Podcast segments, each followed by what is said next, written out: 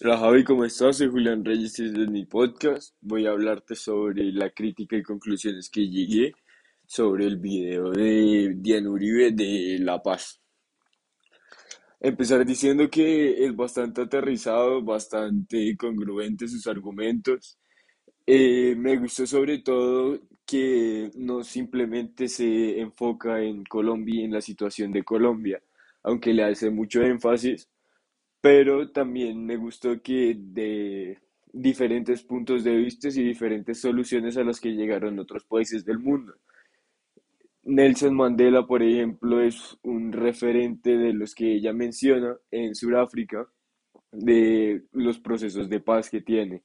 También me gusta cómo habla de la influencia de los medios de comunicación sobre el mundo.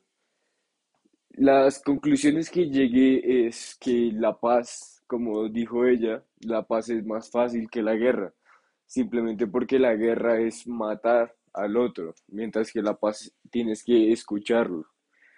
Y me quedo con una frase que ella dijo, que es, el odio era la identidad, desprogramar el odio, desprogramar la venganza, desarmar la muerte, son cosas que realmente toman energía vital del pueblo refiriéndose básicamente a Colombia, que es un país que ha sufrido mucho, pero estamos mejorando.